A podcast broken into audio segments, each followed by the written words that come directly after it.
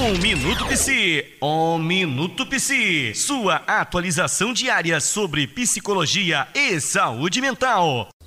Fala pessoal, seja bem-vindo mais um Minuto Psi, aqui é da Quality Psi e hoje nós vamos falar sobre síndrome de burnout e previdência social.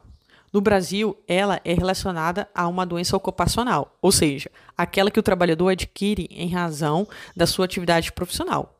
O colaborador passa a ter direitos trabalhistas e previdenciários, ou seja, direito a requerer e a receber benefícios por incapacidade temporária ou permanente. Esse auxílio é o auxílio doença, que será pago para os segurados que ficarem afastados do trabalho por mais de 15 dias consecutivos ou dentro de um período de 60 dias, tanto para contribuintes individuais ou microempreendedores ou segurados facultativos.